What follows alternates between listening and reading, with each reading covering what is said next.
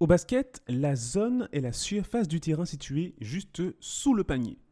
C'est dans cette zone que les mouvements sont le plus restreints, que les contacts sont le plus fréquents. Or, ce qui est intéressant, c'est que pour marquer les fameux paniers à trois points et justement avoir une meilleure vision du jeu, il faut sortir de cette zone. Bonjour à tous, je suis Jules Gustave et je vous souhaite la bienvenue sur le nouvel épisode du podcast Horzone. Alors Horzone c'est quoi? Ce sont des interviews sans filtre d'entrepreneurs, d'artistes, de sportifs ou plus généralement de personnes qui ont entrepris de sortir de la zone. Grâce à ces conversations, je vous propose de décortiquer le acheminement de pensée, ce qui fait la motivation et leur réussite au quotidien. L'objectif, en fait, c'est de comprendre comment ils font pour ensuite éventuellement appliquer ces méthodes à nos propres projets. Alors, avant de commencer, je voudrais tout d'abord remercier toutes les personnes qui écoutent le podcast, qui ont liké sur Apple Podcast, qui suivent les réseaux sociaux, euh, qui ont commenté, qui ont partagé, qui m'ont envoyé des messages. Euh, c'est vraiment super de votre part, j'apprécie beaucoup, ça me booste beaucoup. Euh, et j'espère que Horzone va, longtemps vous plaire et que vous continuerez à être les auditeurs fidèles. Aujourd'hui, je suis avec le réalisateur Blaise Menjiwa. À son actif, on peut citer plusieurs documentaires La diaspora antillaise au Cameroun, La route des vins, plus récemment Le monde racisé du cinéma français et donc le dernier en date, Guadeloupe, terre de Rome et des hommes. Alors, que je vous explique? J'ai rencontré Blaise à la conférence de presse de son dernier documentaire et j'ai tout de suite eu envie de l'interviewer. Blaise, c'est d'abord une personnalité, une passion, une fougue à toute épreuve. Après une brillante carrière dans le monde des assurances, où il a occupé plusieurs postes de direction au niveau international, Blaise a choisi de se donner des défis. Ça a d'abord été le tour pédestre de la Guadeloupe pour dénoncer la violence. De là, il a eu l'opportunité d'animer une émission télé, et très rapidement, il s'est lancé dans la réalisation de documentaires, domaine dans lequel il s'est encore rapidement fait remarquer, avec notamment Le Monde racisé du cinéma français sorti en 2019. Et c'est donc à l'occasion de la sortie de son tout dernier documentaire, Guadeloupe, Théâtre de Rome et des Hommes, que j'ai eu l'honneur de l'interviewer. Alors, rassurez-vous, ce n'est pas un épisode de promotion du documentaire mais bien une conversation sur sa personnalité, sur ce qui anime Blaise au quotidien et justement sur la façon dont il atteint ses objectifs. Je vous souhaite donc une excellente écoute de ce neuvième épisode du podcast Horzone et je vous dis à très bientôt. Bonjour Blaise. Bonjour Jude. Comment vas-tu? Je vais très bien, merci. Super, tu es bien installé? Installé et prêt à répondre à toutes les questions que tu me poseras. Magnifique, génial. Comment s'est passée ta semaine? Eh bien, une semaine extraordinaire avec une fin de semaine euh, sur les chapeaux de roue, avec cette avant-première donc euh, qui a eu lieu hier au, euh, au, au, MACT, et puis qui va se poursuivre encore aujourd'hui avec deux séances euh, tout à l'heure avec le grand public. Voilà, et quand je vois la réaction du public hier à la réception de ce film, alors là, je suis comblé parce que c'est vraiment euh, quelque chose qui m'a énormément touché. Il y avait beaucoup d'émotions hier au, MACT et euh, vraiment, euh, voilà, je remercie le public guadeloupéen de la réception qu'ils ont réservée à ce film qui raconte notre histoire, tout simplement. Génial. Alors du coup, bon, on va quand même expliquer plus en, plus en plus de contexte hein, quand même. Oui. en fait, Blaise, tu es donc réalisateur de documentaires. Oui. et tu es en train de, de, de, de, sortir donc ton dernier documentaire qui s'appelle Guadeloupe, théâtre de Rome et des hommes. Oui. Voilà. Et donc, euh, et pourquoi j'ai voulu t'interviewer? C'est parce que, ben, je, en découvrant donc ton, ton documentaire, en découvrant un peu qui tu étais, je me suis rendu compte que tu n'en étais pas à ta première vie non. Et que, tu, euh, et que tu avais déjà fait pas mal de choses. Oui. Et que tu avais déjà euh, roulé ta bosse, que tu étais sorti de ta zone de confort. Tout à fait. Et, euh, et donc voilà. Donc je voulais déjà que, que tu te. Alors maintenant que je, je t'ai un petit peu présenté, hein, mais qu'est-ce qu'on ne sait pas sur toi?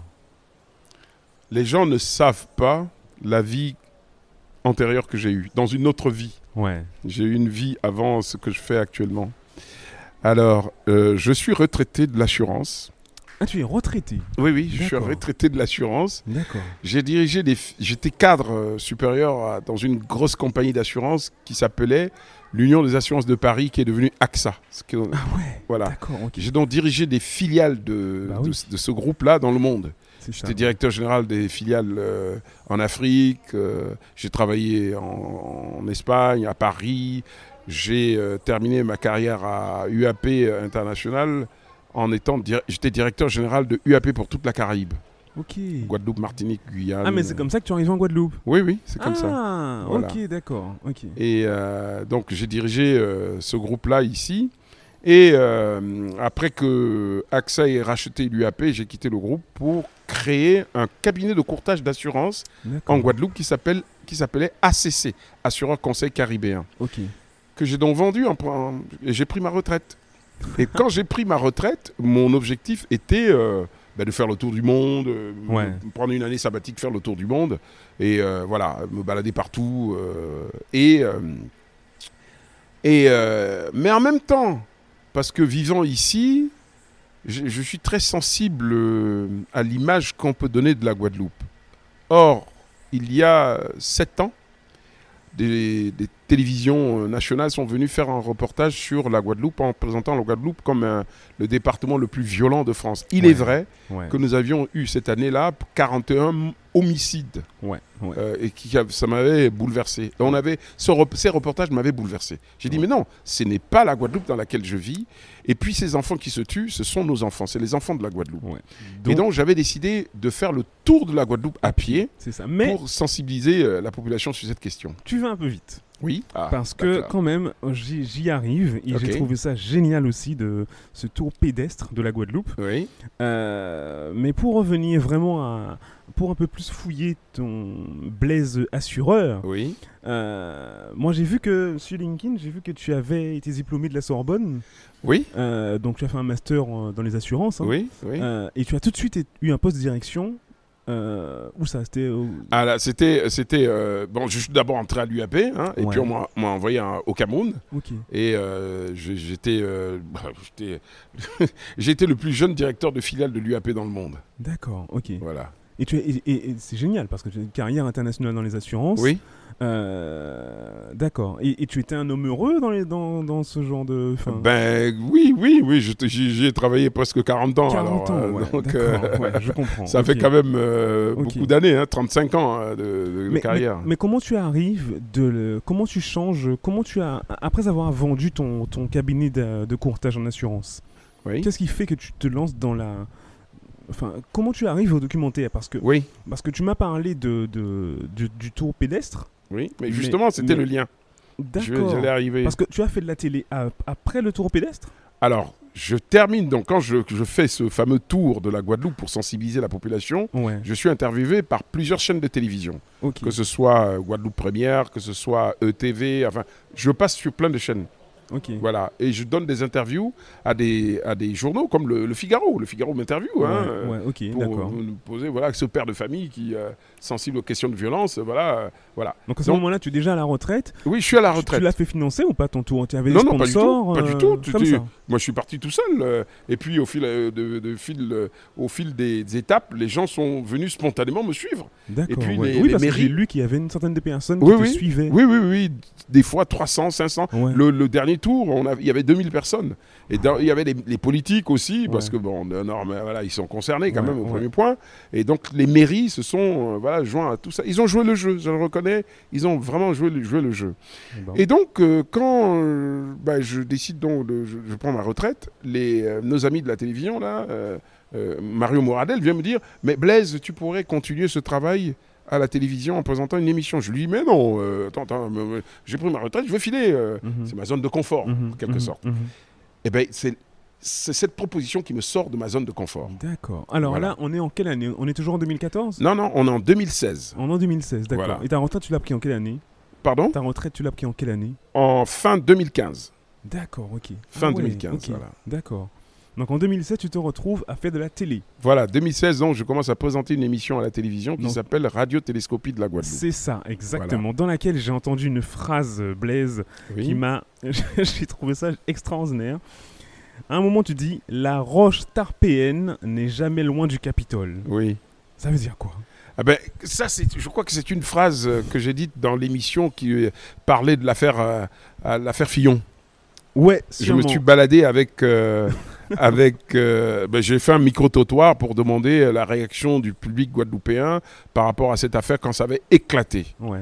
Et, euh, et je crois que j'avais utilisé cette phrase en disant, la, la re- vous savez, quand les, généraux euh, romains revenaient des campagnes, euh, ben, c'était les grands défilés avec les, les prisonniers dans les rues de, de Rome et ils allaient au Capitole. Ouais. Mais la roche tarpéenne était l'endroit où on, où on coupait les têtes, où on condamnait les personnes. euh, et souvent, euh, il passait du Capitole à la ro- roche tarpéenne. C'est pour ça que, ce proverbe dit- explique que la chute n'est jamais loin. Vous pouvez être très haut, mais n'oubliez pas que la chute peut être là, tout de suite. Voilà. Et donc, euh, c'est ça, le, la, Ok. la- la roche tarpéenne n'est jamais loin du euh, Capitole. ok, d'accord. très Vous bien. êtes Ben, euh, je- dans les, les stratosphères. Vous voyez, l'histoire de Fillon est, est extrêmement expressive Ouais. et, ça- et, euh, explicative de cette, de, de cette phrase. Il était porté au nu. Il était presque sûr d'être le prochain président de la République. Ouais, Et c'est vrai, pourtant, hein. Et pourtant. il est descendu en flammes. Vous avez vu la chute Alors, il y a Fillon, mais il y a, y a- y a même. même y a- Oui, il y a plein d'histoires Ouais, comme ça. ouais, ça me c'est la condition humaine, tout simplement. c'est ça. C'est de, ne- de ne jamais être atteint de lubris. De savoir toujours garder mesure, garder raison. Très bien. Voilà. Pas mal. Parce que les égaux euh, poussent les hommes souvent à la démesure. Et les dieux, pour punir les hommes, souvent exaucent leurs vœux. Ouais. Mais c'est vrai que l'ego, l'ego, ça peut, Hmm. ça peut mener très haut et ça peut mener très bas également. Oui, Effectivement. Effectivement. Donc voilà, tu te retrouves à la télé, donc sur une chaîne euh, privée, hein, oui euh, c'est une locale, chaîne privée, oui. euh, donc ETV. hein, je pour, présentais des, je travaillais pour eux bénévolement. Ah ouais, d'accord. Ok. Je, je n'étais pas payé, non, non. D'accord. Je travaillais bénévolement Ouais. parce que c'était par passion, parce que je voulais, euh, voilà. Et puis quand j'ai découvert ce, ce- ce truc, ben ça m'a, ça m'a passionné. Ouais. Ben, j'ai commencé donc euh, à présenter cette émission et puis. euh, C'est là que tu apprends aussi tous les rudiments. Voilà, les la- rudiments du métier, euh, de l'audiovisuel, les codes, les, les, ben, comment se servir d'une caméra. Ouais, voilà, je- c'est comme ça que j'ai appris, ça. sur le tas, Ouais. une auto-formation en quelque sorte. C'est- super. Ouais. Et je suis sorti vraiment de ma zone de confort juriste que j'étais. euh, j'ai fait, euh, Ouais. comme vous le disiez tout à l'heure, mes études à la Sorbonne. euh, j'ai fait un, un DESS de droit des assurances, un DEA de droit, de droit civil et diplômé de l'Institut des assurances de Paris, un Panthéon-Sorbonne. Ouais. Voilà. Ouais. mais je n'ai rien à voir. euh, Rien à voir. quoi. avec, Euh, euh, 40 ans plus tard, euh, à la télé, euh, dans une chaîne locale, et puis en Voilà. Guadeloupe. Quoi. Voilà. Et voilà. puis en plus de ça, quand tu arrives en Guadeloupe, tu, enfin, pourquoi tu n'es jamais, pourquoi tu n'es pas, pourquoi tu, pas parti de la Guadeloupe après? Parce que tu, tu, tu es de quelle origine, Blaise? Je suis d'origine camerounaise. Camerounaise. Oui, Tu es né au Cameroun? La mère de mes enfants est guadeloupéenne. Ah, Voilà. ceci explique cela. Voilà. Et j'ai donc des enfants guadeloupéens. Donc je suis. euh, Mais aussi camerounais. Et aussi camerounais. Mais elles co- connaissent très peu le Cameroun. Hein. C'est vrai? Enfin, elles oui, non, les, mes deux filles, euh, la, la dernière est arrivée ici, elle avait un an. Ouais. Est-ce qu'ils parlent anglais au moins? Euh, que le l- Cameroun, c'est un pays la- bilingue, Oui, donc, oui, euh, oui, oui, oui, les deux parlent anglais parce que je, je me suis assuré pour que qu'elles puissent apprendre l'anglais et puis elles, elles passaient des vacances linguistiques en Angleterre Ouais. et aux États-Unis euh, quand, quand elles étaient plus jeunes. Ouais, ouais, ouais, ouais, ouais. Bon bah super. Et, euh, et donc c'est pour ça que tu es resté en Guadeloupe alors? Ben oui, je suis resté en Guadeloupe parce que au terme d'une carrière de presque 15 ans pour le compte de l'UAP, j'en avais marre de changer de pays tout le temps. hein. Ouais. Donc on a décidé de rester ici parce que ma femme, donc son père est Et- Guadeloupéen, et, Guadeloupéen, euh, ouais. Et donc on a choisi de rester là et, euh, et puis euh, voilà, j'ai- construit euh, ma vie ici. euh, voilà. Eh ben c'est bien, c'est super, c'est super. Maintenant tu es un vrai Guadeloupéen, c'est bien. et euh, d'accord, très bien. Et euh, et du coup, alors du coup de la télé au documentaire, comment c'est quoi le c'est quoi le, le- le chemin? Alors, la télé a des, des contraintes. On a des contraintes de, de- de- de temps, etc.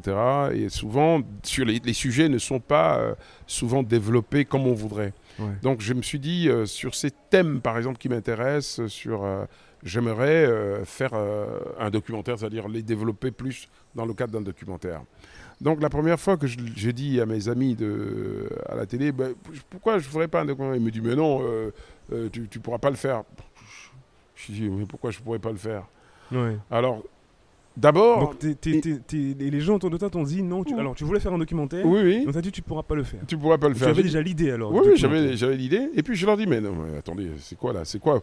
Vous mettez des limites dans vos têtes là. Ouais. On peut faire des documentaires et les, les publier, et les diffuser sur nos- notre antenne. Mhm. Ils me croient pas beaucoup. Je leur dis, Ah donc tu voulais faire un documentaire pour la chaîne TV. oui, pour la chaîne de TV. D'accord. Ok. Parce que les premiers documentaires que j'ai fait, c'était pour eux. Ok. Et je leur dis, non seulement je vais le faire, mais je vais le faire avec une, je vais faire une prouesse technique. Je vais réaliser mon premier documentaire avec un portable, avec un, Ouais. un téléphone Ouais, portable, un iPhone. Ouais. Et donc je vais, euh, et à l'occasion d'un voyage euh, en Afrique, C'est ça parce que je me dis, je vais faire un, un travail sur la diaspora antillaise installée au Cameroun. c'est ça parce que ton premier documentaire s'appelle La diaspora antillaise au Cameroun. Voilà. En voilà. quelle année? En 2016-17 Oui, 2000, euh, je- je- 2018, je crois, un truc comme ça. D'accord. Voilà. En- entre 2018 et aujourd'hui, tu as réalisé ton premier documentaire c'est 2018. Oui. Et là tu en es à ton septième? Oui. En 2021. Oui. Oui, oui, je travaille hein. vite et beaucoup. Ah, D'accord. ok. J'ai pas chômé. Ouais. Et donc en fait tu fais donc, la diaspora antillaise au Cameroun. Oui. Alors que du coup comment ça se passe du coup? Eh ben, je vais au Cameroun, je filme avec Ouais. mon portable, je découvre. euh, c'est mon pays d'origine, mais je découvre aussi des choses là-bas Oui, que je fait connaissais combien- pas. Ça fait combien de temps que tu n'es pas retourné là à ce moment-là? Ça faisait plus de 30 ans. Ouais. Ok. Parce que j'avais travaillé là-bas 10 ans, hein, pour Ouais. la filiale de l'UAP là-bas, comme Ouais. patron. Ouais. Mais j'étais parti, euh, j'étais plus jamais revenu là-bas. Ouais. Ma famille vit pas là-bas en fait. Ah ta famille n'est pas là-bas? non, ma famille vit en métropole, en Alsace. Ok. Donc euh, Ah, tu ma es mère, ma- alsacien alors. Voilà, Ouais, voilà. D'accord. ok. Et, euh, et donc, du coup, euh, ben, quand je repars, eh ben, c'est là que je découvre qu'il y a un grand site de centre d'es- d'esclavage en- au Cameroun, à Mbimbia, dans la partie occidentale, euh, Ouais. la partie anglophone, qui est beaucoup plus grand que Gorée au Sénégal, Ouais. Que Ou- Ou- Ouida euh, au Bénin. Mais c'était, mais, mais j'ai eu un choc. Et que des bateaux sont partis de là pour la Guadeloupe et la Martinique. En 1790, il y a des bateaux qui sont là. Et c'est là que j'ai pu faire le, le lien avec ce que j'avais vu, ce que j'ai vu euh, sur la marche des esclaves. Les. Bamileke, c'est une, c'est une tribu du Cameroun dont, on, dont, dont sont originaires mes, mes propres parents. Donc mes parents, Ouais. mes ancêtres sont ici en Guadeloupe.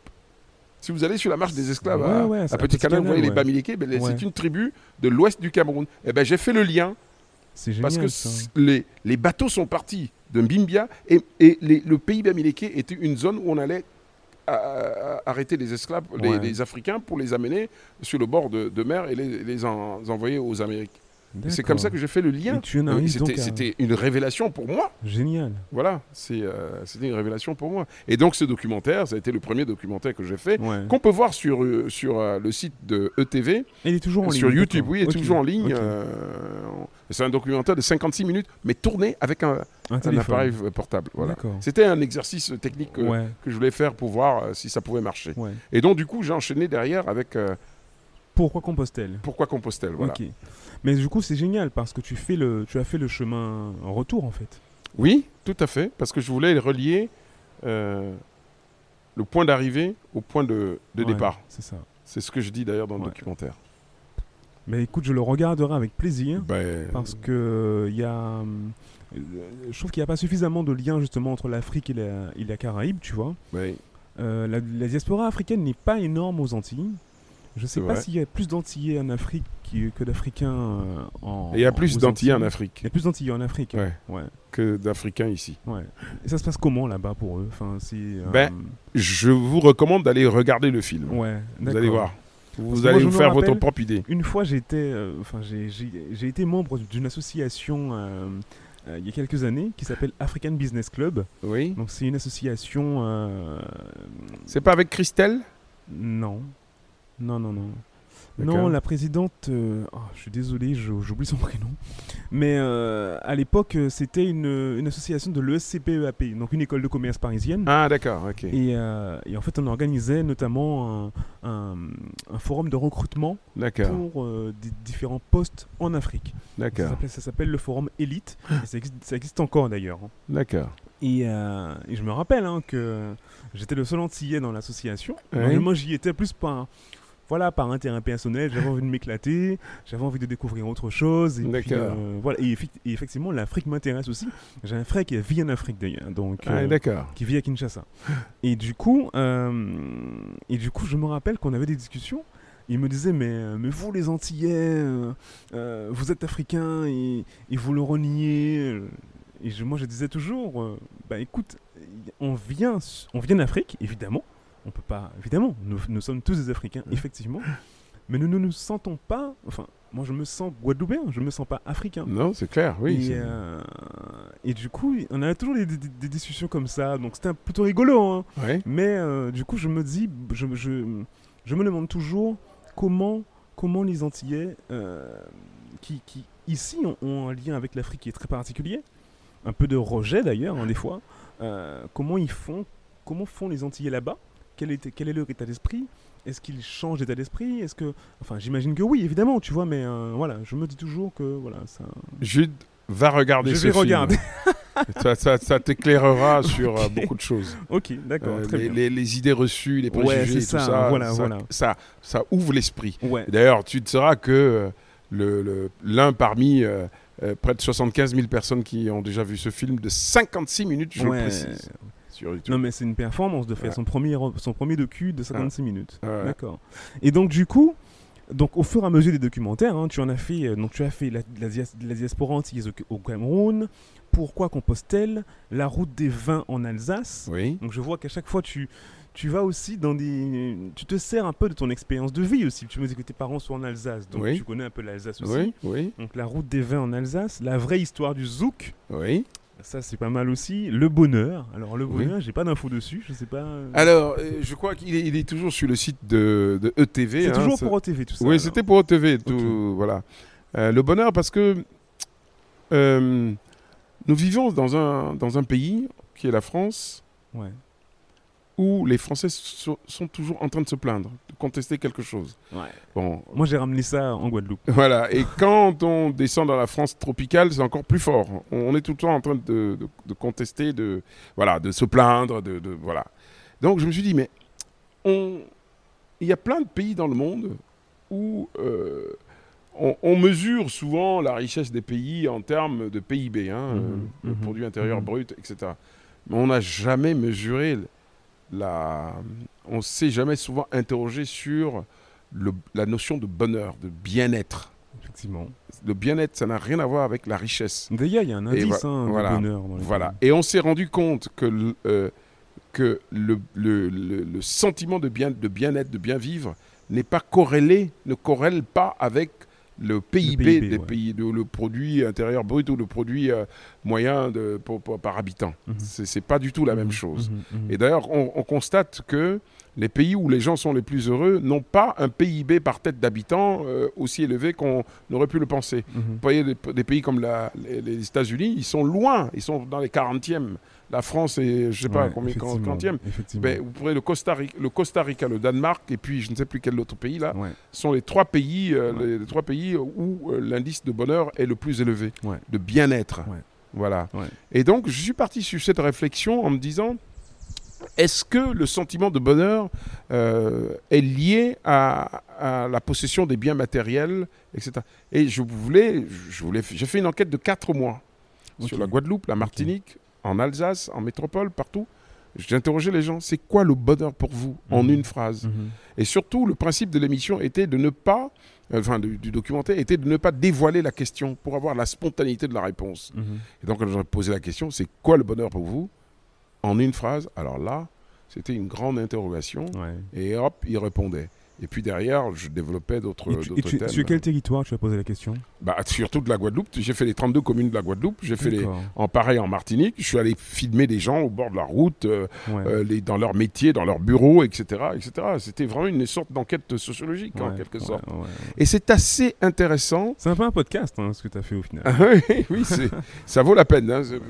Fais une expérience dessus. Euh, demandez aux gens. et moi, je fais des rencontres extraordinaires.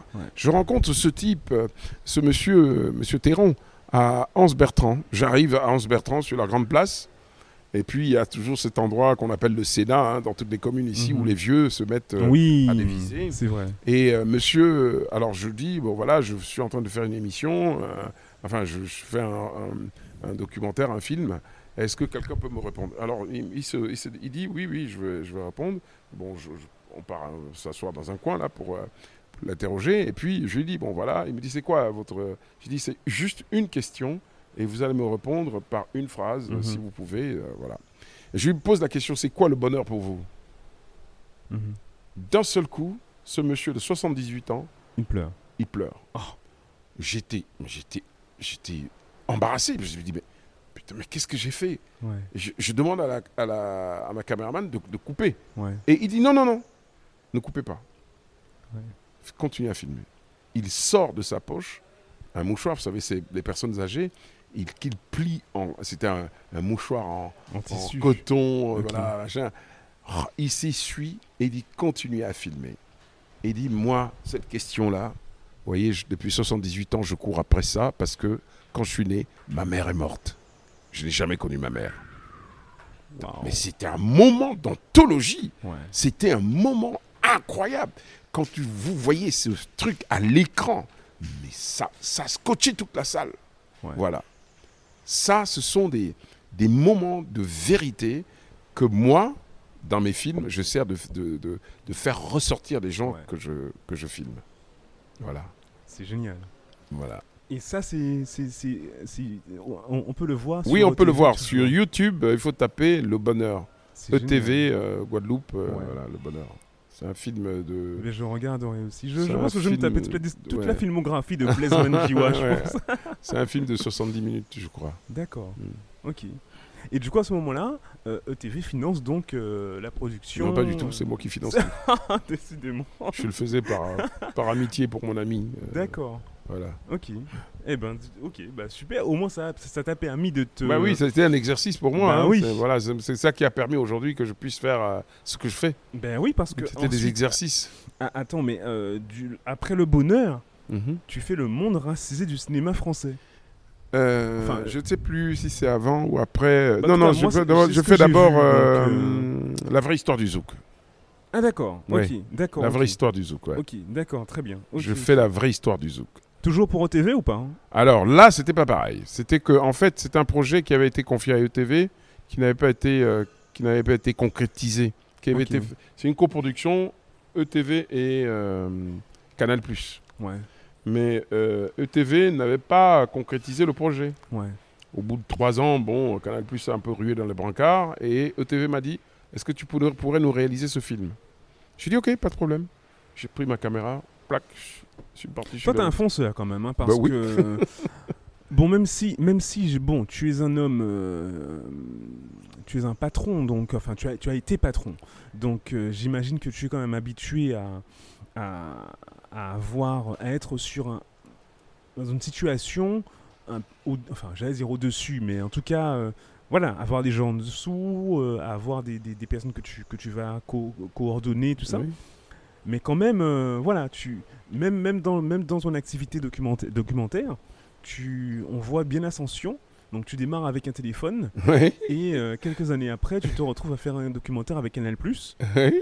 Et, euh, et à avoir quand même aujourd'hui un- une, euh, une stature internationale quand même, puisque ton, ton, ton, nouveau, ton nouveau documentaire, Ouais. tu, tu, tu vas l'emmener euh, Bien sûr. à, à. Même l'ancien déjà. euh, et oui, le monde racisé. le monde racisé. a- Alors là, il est vu dans le monde entier. hein. Bien sûr, il y a eu beaucoup Ouais, de presse. il a été diffusé sur TV5 Monde, Ouais. machin et tout. C'est vu. Et puis, sans vouloir, sans du tout discréditer ou, ou ra- ou rabaisser les personnes qui ont, que tu as interviewées dans tes précédents documentaires, mais tu passes de, de, euh, d'un documentaire, de documentaire où tu vas euh, effectivement interviewer des, des Guadeloupéens chez eux dans la commune. Mhm.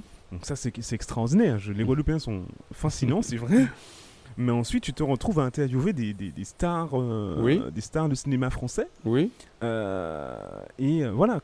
Com- enfin, comment tu te sens, toi, à ce moment-là? Ben, tu- euh, je me sens comme, je- comme je suis. Normal. Oui, normal. C'est normal. euh, Oui, c'est voilà, des hommes comme euh, tous les autres. ouais, euh, d'accord, d'accord. Mais bon, quand même, C'est- tu, oui, oui. c'est c'est quand même, il y a un sentiment d'accomplissement qui, qui, qui euh, enfin, tu, je sais pas, tu. Non, mais à mon profites- âge, tu profites à mon un petit âge, peu quand même oui, de ça, à mon âge, ou- oui. Mais j'ai beaucoup de recul par rapport à ça. hein. Je- Ouais. je suis, euh, ça m'emballe pas, ça me, ça me fait pas rêver. euh, Ouais. leur vie, euh, ils ont leur vie. euh, moi, Ouais. ça, ça me- ça me fait pas rêver du, du tout.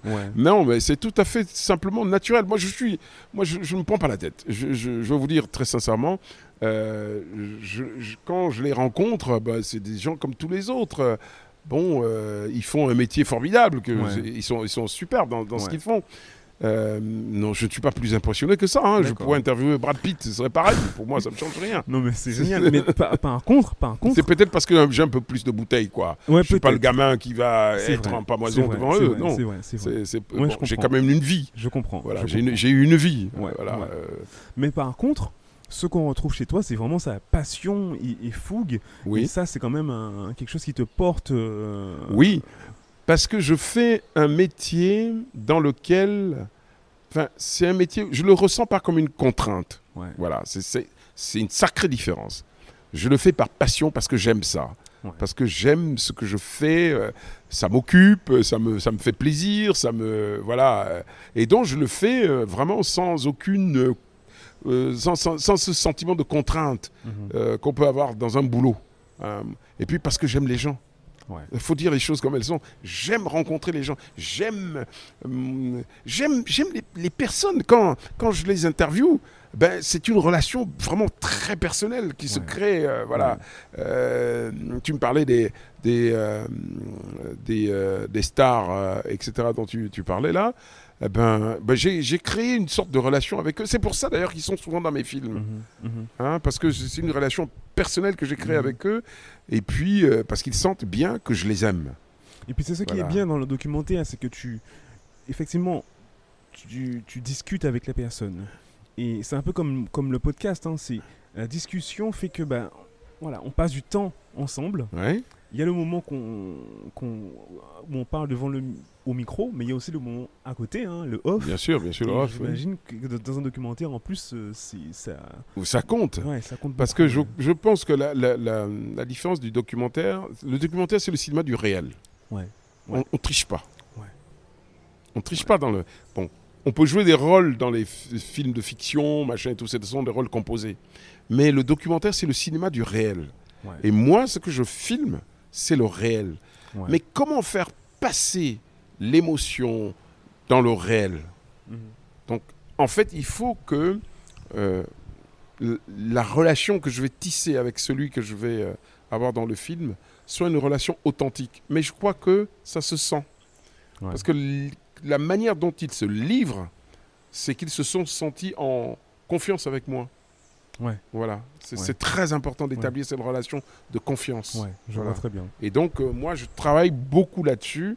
Et euh, je- donc, ma caméra va euh, permettre de, de révéler la vérité de chacun. Voilà. Ouais. C'est ce que j'essaye de faire.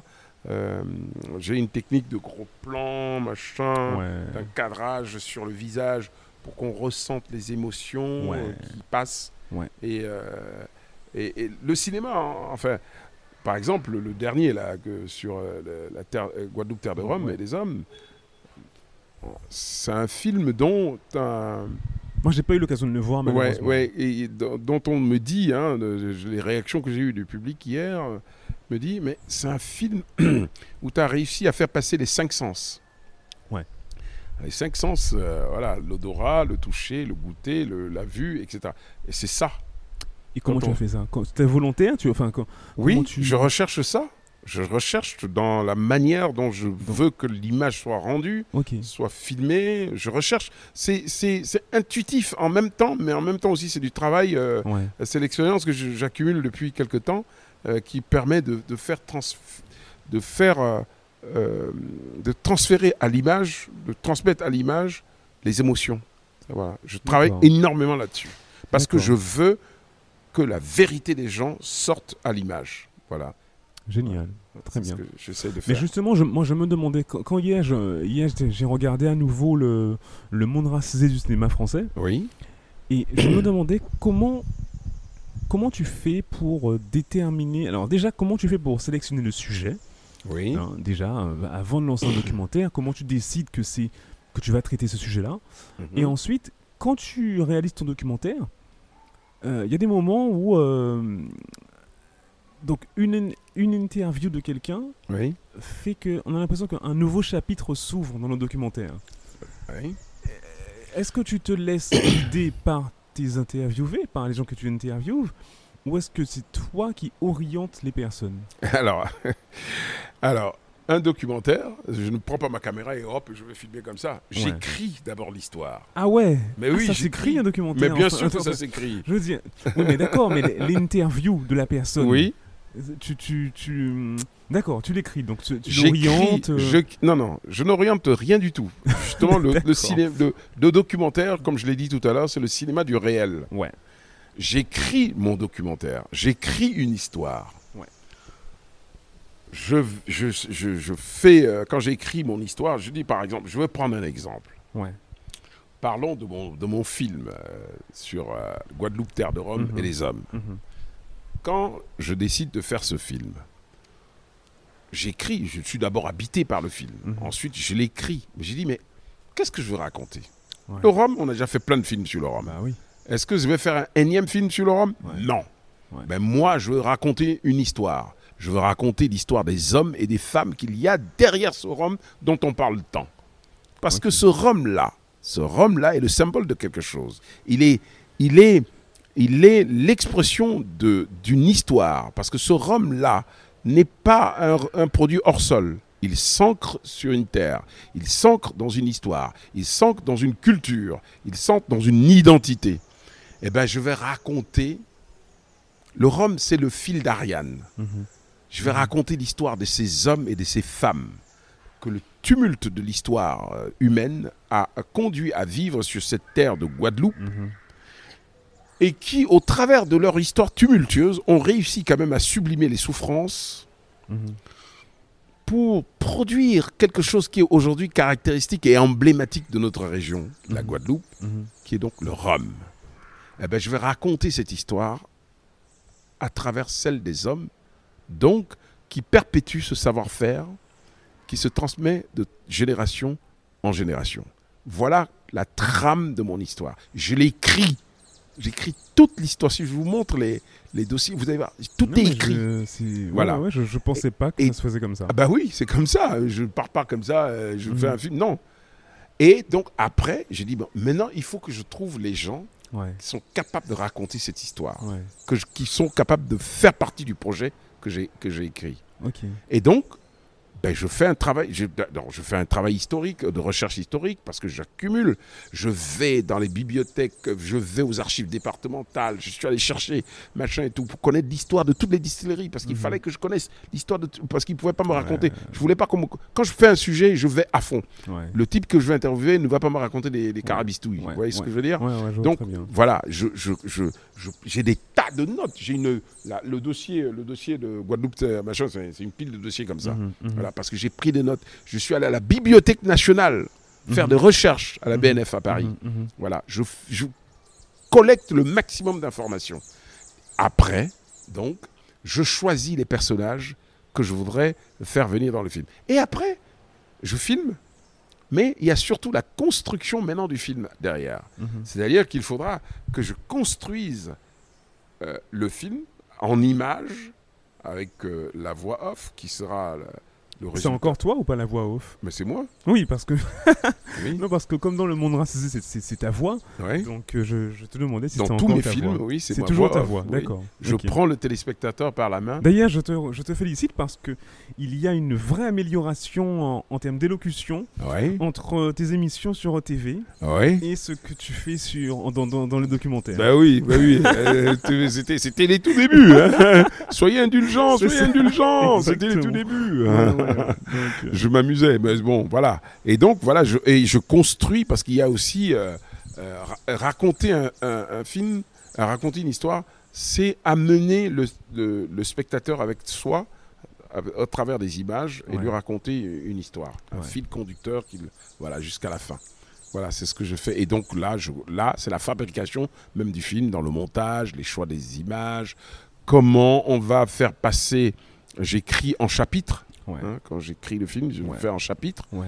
Euh, si vous regardez bien mes films, c'est toujours des chapitres. Mais j'ai vu ça dans le monde racisé. Voilà, j'ai dans le vraiment. monde racisé, bon, je, je sais pas si j'ai vu tous les chapitres, mais en tout cas, il y a clairement des, effectivement des, des moments précis dans le film Voilà, où on sent qu'il y a un petit Un changement de direction, un basculement. voilà, et voilà. Et, Voilà. vraiment, Et ça donc, quand, je vais faire le montage, ben, je recherche des trucs qui vont faire, qui vont faire jonction.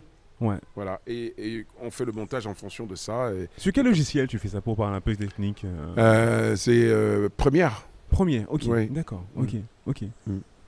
Eh ben, super, hein, Mm. franchement.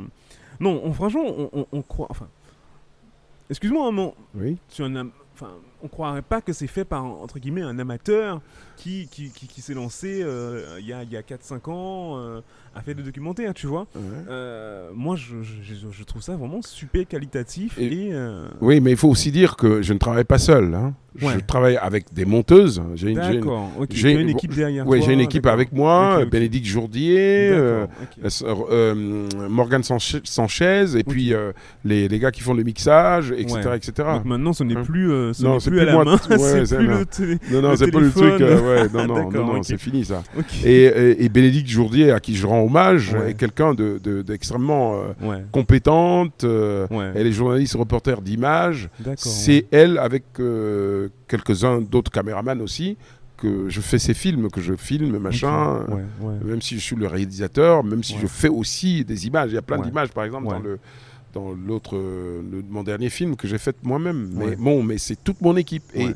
Bénédicte vraiment c'est une excellente monteuse Ouais. autant euh, elle est très bonne aussi en en, en images autant euh, elle sait exactement comment je fonctionne et nous fonctionnons en binôme En binôme, vraiment voilà voilà Euh, Génial. voilà Génial, génial, génial. En tout cas, euh, ben, en tout cas, j'encourage évidemment tout le monde hein, à aller voir ce film, hein, euh, Guadeloupe, théâtre de Rome et des hommes.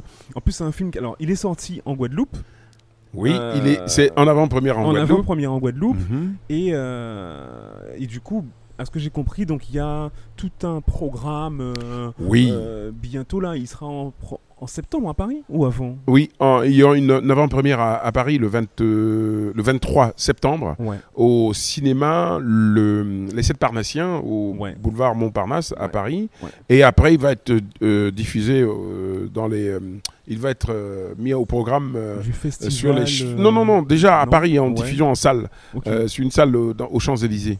Ok. Voilà. Il, euh, D'accord, ok. Il va, passer là-bas. Ouais. Et ensuite, il revient. euh, je serai ici en, en sept- en septembre Ouais. pour, enfin début octobre, pour le Festival euh, international du film de Cinestar. Oui, il sera programmé au Cinestar aussi. Ok, d'accord. Ensuite, on part à, à Cannes pour le Festival international du film panafricain de Cannes. Ça, c'est Enfin, Voilà.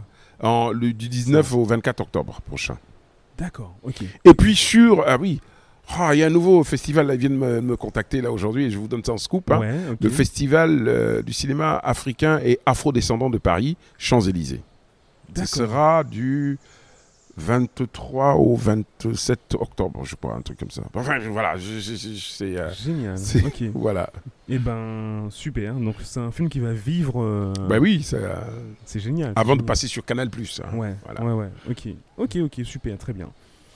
Euh, Blaise, c'est quoi Oui. ton moteur dans la vie? La passion, La passion. ouais. Ouais. Même dans les assurances, t'as la passion? Oui, Donc, même si c'est rebarbatif, oui, Ouais. j'ai toujours été enthousiaste dans, D'accord. ce que je- dans tout ce que je Ça fais. se sent en tout cas. hein, ça... c'est génial, tu vois. euh, Mais du coup, alors, bon, même si tu es à la retraite et que, Ouais. et que du coup, euh, tu n'as pas besoin de, du documentaire pour vivre, mais tu, tu gagnes mieux ta vie en, document... en tant que documentariste ou en tant qu'assureur? Euh, non, je, je vis pas de ça. Non, je dis ça parce que Ouais. si demain, euh, moi, je veux Ouais. euh, faire les films. Ah, c'est- c'est du- c'est dur, c'est dur, c'est un Ouais. métier dur. J'avoue quand même que c'est un métier dur. Je le fais euh, bon, je je, je, je- je gagne pas ma vie avec ça. Ouais. Au contraire, je mets mon argent là-dedans Ouais. pour faire, par exemple, euh, le monde racisé du cinéma. C'est un truc que j'ai produit avec mes propres fonds. Ouais. Voilà, c'est. euh, Non, je donc- pensais qu'il y avait un financement. euh, Oui, mais moi, moi j'ai jamais été patient pour suivre tous ces parcours compliqués avec l'administration, machin ça, et tout. Parce qu'il y a quand même, il y a quand même des fois les, les réalisateurs, ils vont d'abord vendre le projet Oui, à une, Oui, je oui. pas, une chaîne ou un média quelconque, oui, et ensuite ils, ils produisent le Oui, c'est vrai. Mais à partir de maintenant, c'est ce que je vais faire. voilà. Je ne vais plus mettre mon argent pour euh, produire des films. Ouais, Je vais euh, faire aussi, je vais suivre toute cette procédure-là. ouais. Parce que. Faut être un peu patient, alors. Ouais, il faudra être patient. Mais c'est parce que, comme moi je suis enthousiaste ouais. et que je n'ai pas. Je me, suis ach- je me suis donné les moyens de faire mes films. Ouais. J'ai acheté mes propres caméras, machin. euh, Ouais. Donc quand, quand j'ai écrit mon truc et que euh, je commence, voilà. Et puis euh, voilà. Ouais. Ceux qui me suivent me suivent. Bon, Ouais. si- voilà, c'est que c'est. euh, c'est- c'est- voilà, c'est parce que ben, quand je fais un truc, j'ai envie de le, de le réaliser tout de suite, quoi. Je ne veux pas attendre. Moi, à 107 mon avis, de- tu vas.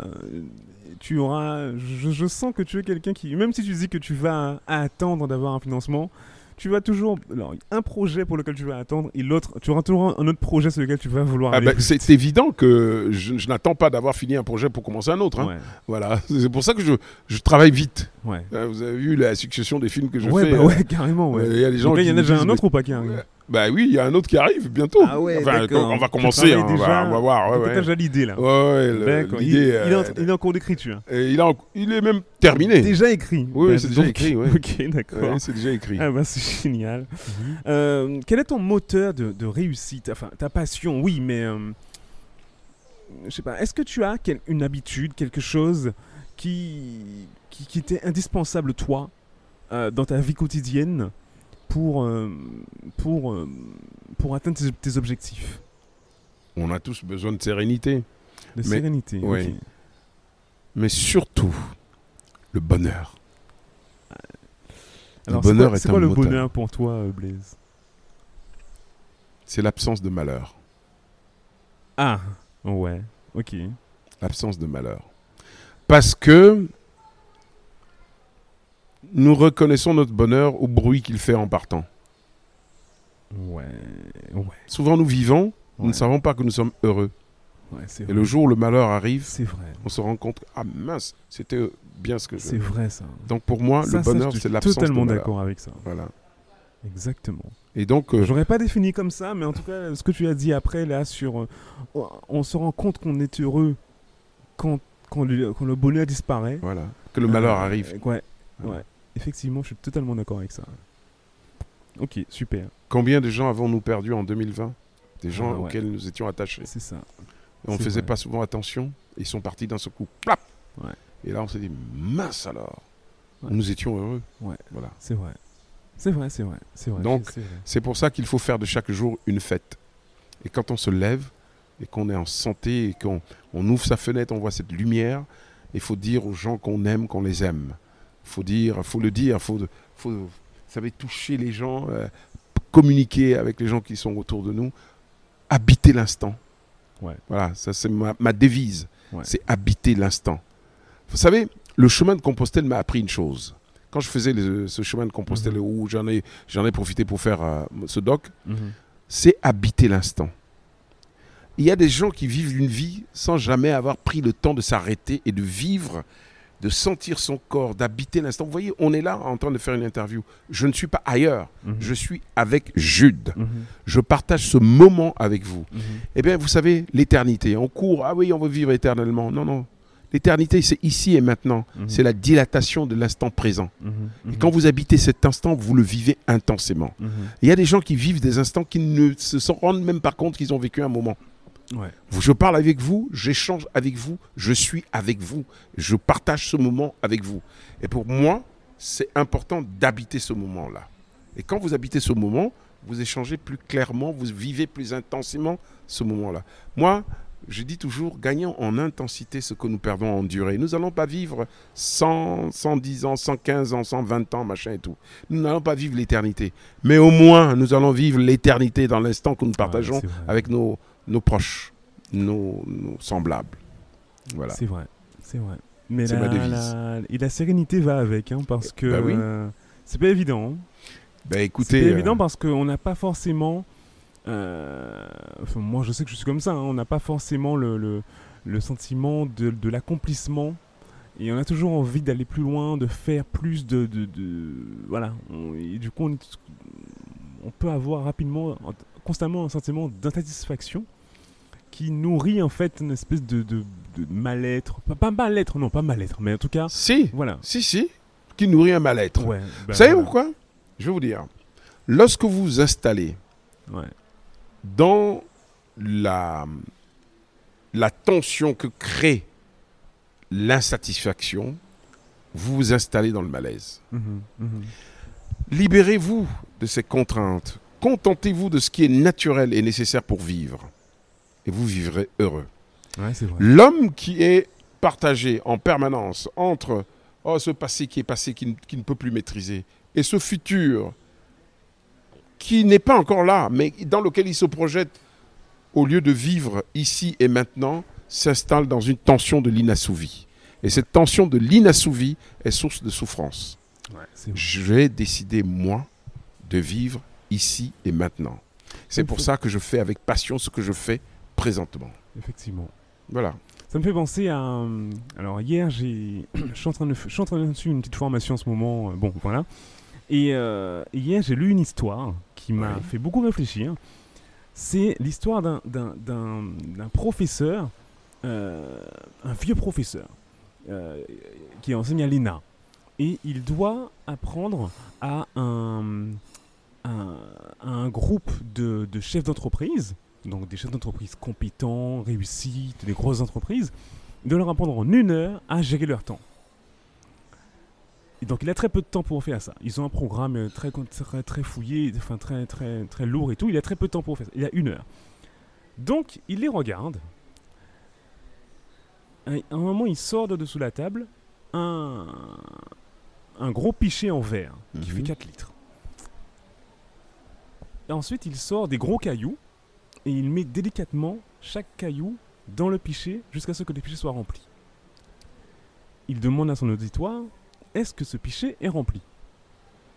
Tout le monde répond Bah oui, il est rempli. Ah, vous pensez? Il sort, je crois, du sable ou des petits cailloux, un truc Mhm. comme ça. Et délicatement, il met ces petits cailloux dans le pichet. Il demande est-ce que ce pichet est rempli?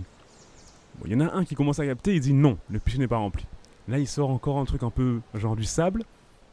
Il est rempli. Est-ce que ce pichet est rempli? Non, ce pichet n'est pas rempli. Effectivement. Et là, il sort de l'eau et il met un petit peu d'eau. Hop, le pichet est rempli. Et là, euh, il demande est-ce que ce pichet est rempli? Et là, ils savent plus trop. Ils disent, et là, il dit oui, je pense que là, ce pichet est rempli. Et il demande bon, à, quoi- à quoi ça a servi cette expérience? C'est quoi la morale?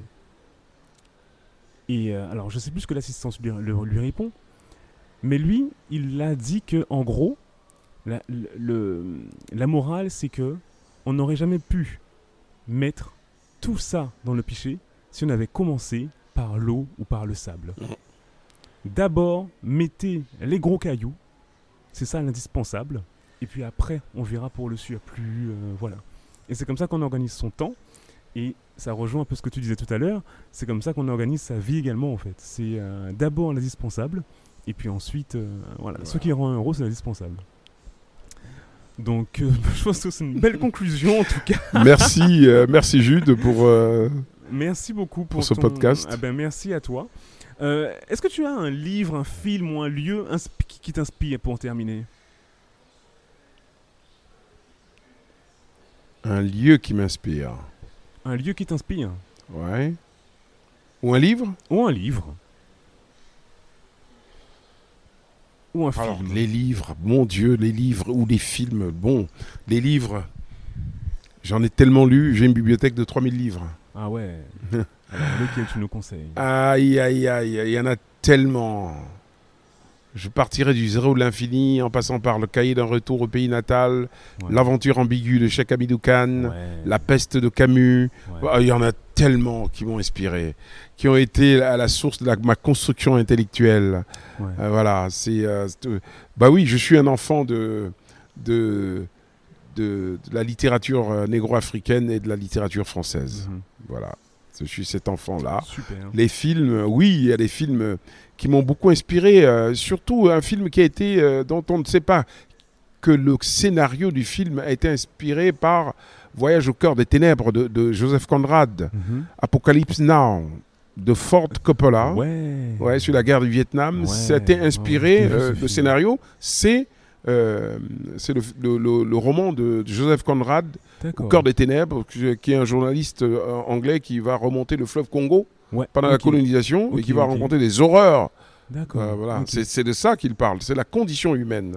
Comment la cruauté de l'homme peut être euh, féroce. Ouais. Voilà. Ouais. C'est un film, il ne faut pas simplement voir ça comme un film sur la guerre, Mhm. mais c'est vraiment un film sur la réflexion de ce que la guerre peut nous amener à faire. Et aujourd'hui, nous avons besoin de paix. Nous avons besoin d'amour, parce que tout ce dont nous avons besoin, c'est l'amour de l'autre.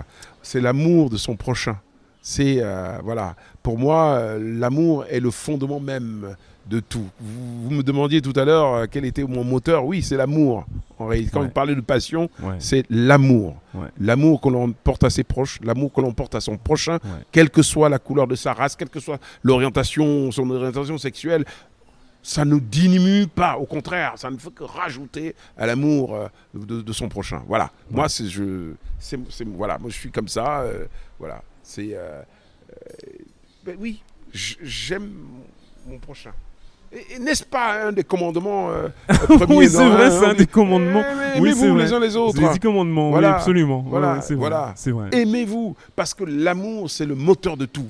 C'est c'est quelque chose qui vous transcende, qui vous transporte, qui vous illumine, qui vous amène à, à franchir vos propres limites. Aimez-vous les uns les autres. Voilà. Voilà, c'est mon slogan. Love is all we need. Exactement. Bon ben super, merci beaucoup Blaise, merci beaucoup pour ce super moment. Euh, Merci, Jules. Et puis ce cadre en plus sympa, on est à l'Arawak, à l'hôtel Arawak, donc euh, c'est top. Ouais. Et puis eh ben bonne continuation Merci. pour ce pro- pour ton prochain documentaire. Ouais. Et, euh, et on le répète, euh, Guadeloupe, théâtre de Rome et des hommes, Ouais. euh, bientôt sur tous les Sur écrans. les écrans de Cinestar dans, quel- dans, dans quelques semaines. Dans quelques semaines. Voilà. De deux mois au maximum. Super, De trois mois. très voilà. bien. Merci, à moi. bientôt. à bientôt, mon cher Jude. Merci. À bientôt. Cette interview est à présent terminée. Merci beaucoup d'avoir passé tout ce temps avec moi. Euh, J'espère sincèrement que ça vous a plu. Si c'est le cas, alors n'hésitez pas à vous abonner au podcast si ce n'est déjà fait, à liker, à commenter les publications sur Instagram, sur Facebook. Je vous donne rendez-vous très bientôt pour un nouvel épisode de Horzone. Et d'ici là, prenez soin de vous. Salut